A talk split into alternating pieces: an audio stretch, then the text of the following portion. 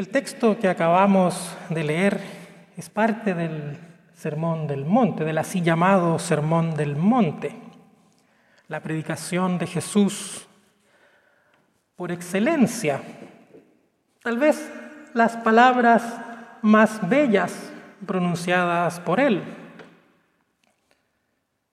Para muchos teólogos y teólogas es el centro, el Sermón del Monte es el centro de la fe cristiana especie de sumario de lo que se trata. Y ciertamente sus palabras estremecen el alma, conmueven, entusiasman. ¿Quién podría estar en desacuerdo con sus planteamientos? Sin embargo, estos son más que un ejercicio intelectual son más que palabras y Jesús lo dice con toda claridad en el texto que acabamos de leer. Quien oye mis palabras y las hace es prudente. Quien las oye y no las hace es insensato. Del primero dice que edificó su casa sobre la roca, del segundo sobre la arena. Fundar sobre la roca parece ser garantía de firmeza ante las tempestades de la vida. En cambio, fundar sobre la arena, ser presa de cualquier dificultad, presa fácil. Fundar sobre la arena es sinónimo de devastación, de ruina. Pero esto, fundar sobre la roca o sobre la arena, está supeditado a oír las palabras de Jesús y a hacerlas. Bien, lo leímos y ya lo hemos dicho. Oír las palabras de Jesús y hacerlas, pero ¿cuáles son estas palabras?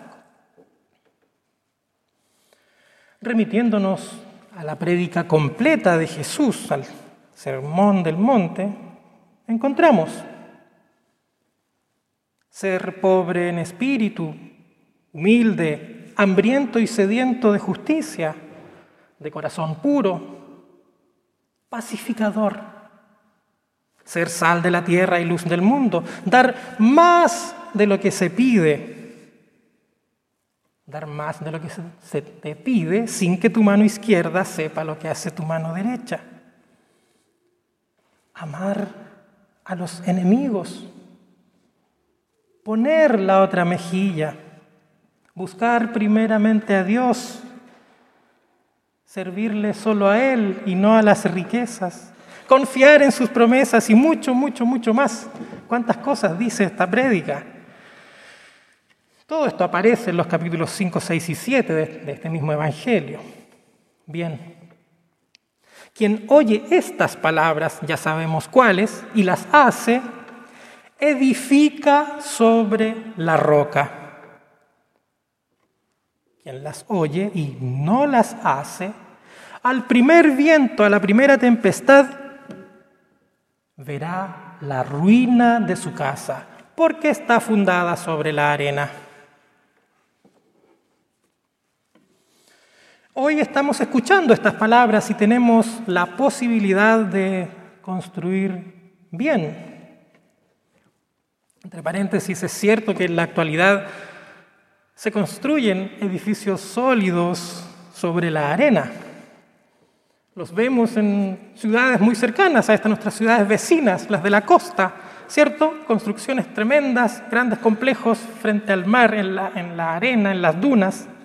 Cierto, la ciencia de la ingeniería ha logrado dominar en parte la naturaleza y construir donde antes era impensable, pero no ocurre así con la vida.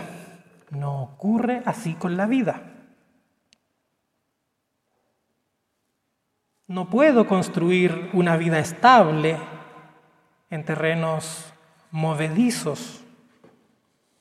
Entonces, las palabras de Jesús siguen vigentes. Simple. Debo fundar mi vida en la fe para que sea firme, no en los terrenos movedizos de lo contrario a la fe, que le llamaremos de la no fe. Debo superar la incertidumbre, la impiedad y la duda. Si no, si mi fe es a medias, si solo oigo mi fe es a medias, será tambaleante. Estaré construyendo sobre la arena y cualquier tempestad me vencerá, cualquier aflicción me devastará hasta lo sumo y caeré en el abismo del miedo y de la inseguridad que es el camino que va hacia lo más lejos de Dios.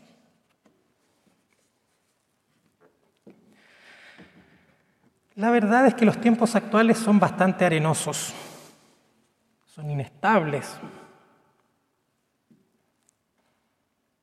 Si repasamos nuestra existencia, notaremos que estamos sobrecargados de estímulos que ahogan la fe, y seguramente los cristianos tenemos harta responsabilidad en ello, cuando nos damos vueltas en cuestiones de segundo orden, en vez de anunciar el Evangelio y de practicarlo. Hoy en día muy poca gente cree a buenas y a primeras, pero tampoco ese es el gran problema. El verdadero problema, la tragedia del ser humano, es vivir con una, actitud de no fe, de duda permanente. ¿Por Porque cierra la puerta en la cara a Dios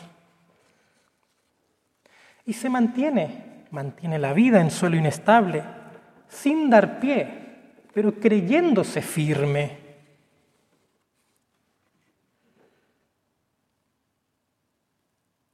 Entonces, ¿está mal dudar?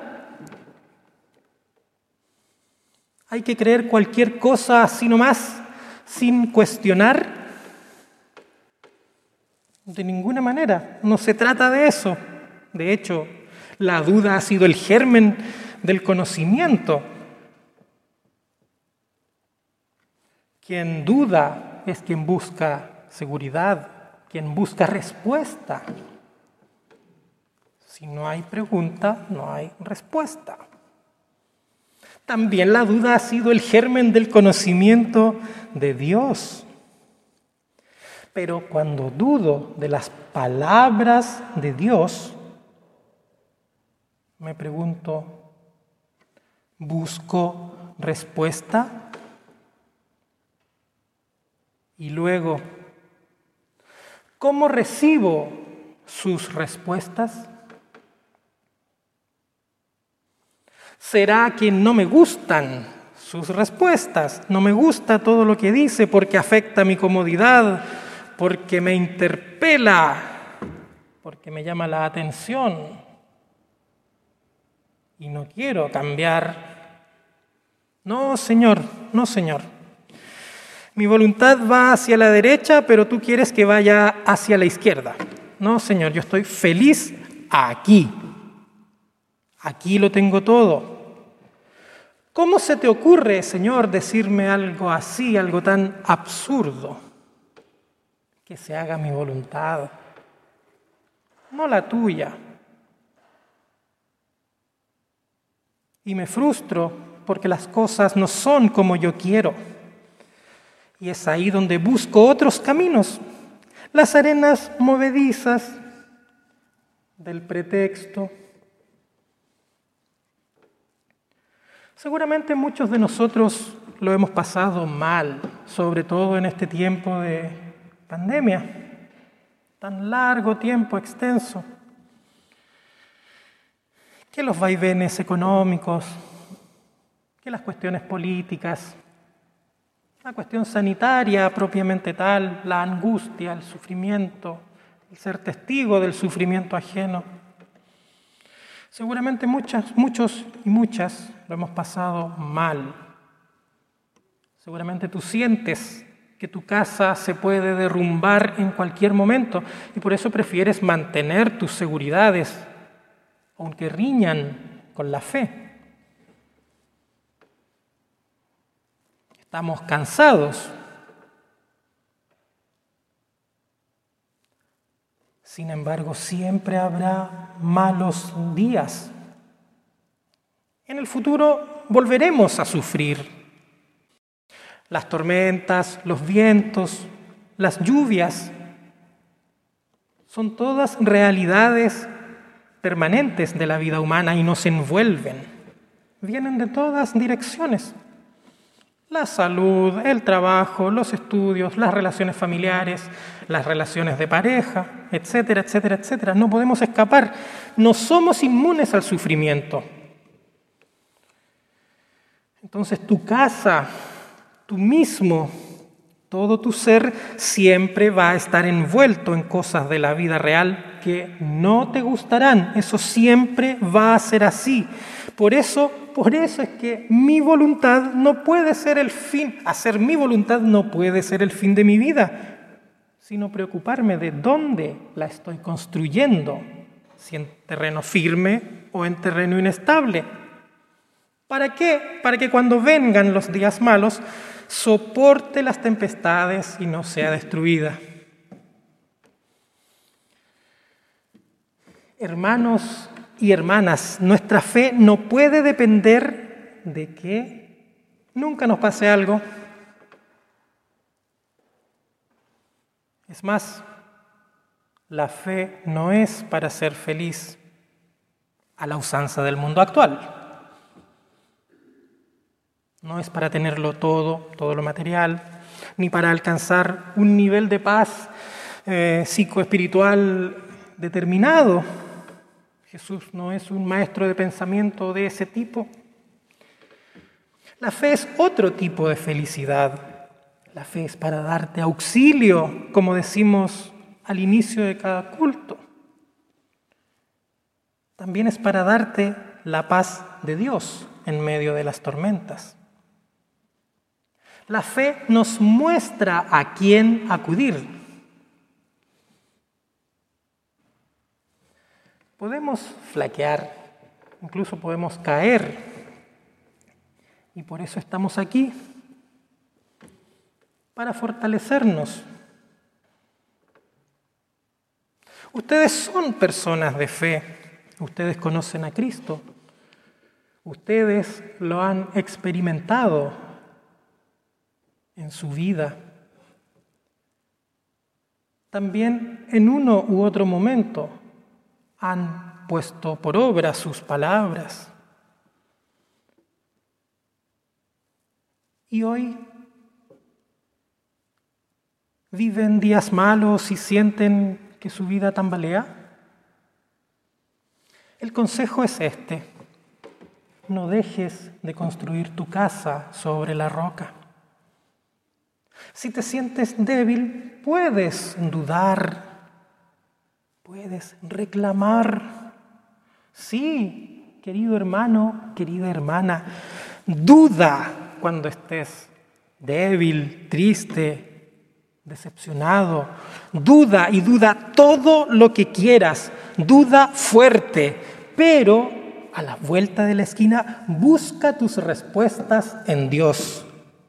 Y tan grande como sea tu duda, será tu respuesta. Búscala. No te quedes ahí, no te quedes parado mirando. Seamos prudentes y no nos engañemos. Construyamos sobre la roca. Y como los que oían a Jesús en el relato, Dejémonos asombrar por la palabra de Dios. Abramos nuestros ojos y veamos la grandeza de Jesús. Esa grandeza que nos conmueve, que nos entusiasma y que nos tiene aquí. Hermanos y hermanas, oigamos sus palabras y roguemos que se encarnen en nosotros. Y que la paz de Dios, que sobrepasa nuestro entendimiento, guarde nuestros corazones y nuestras mentes en Cristo Jesús. Amén.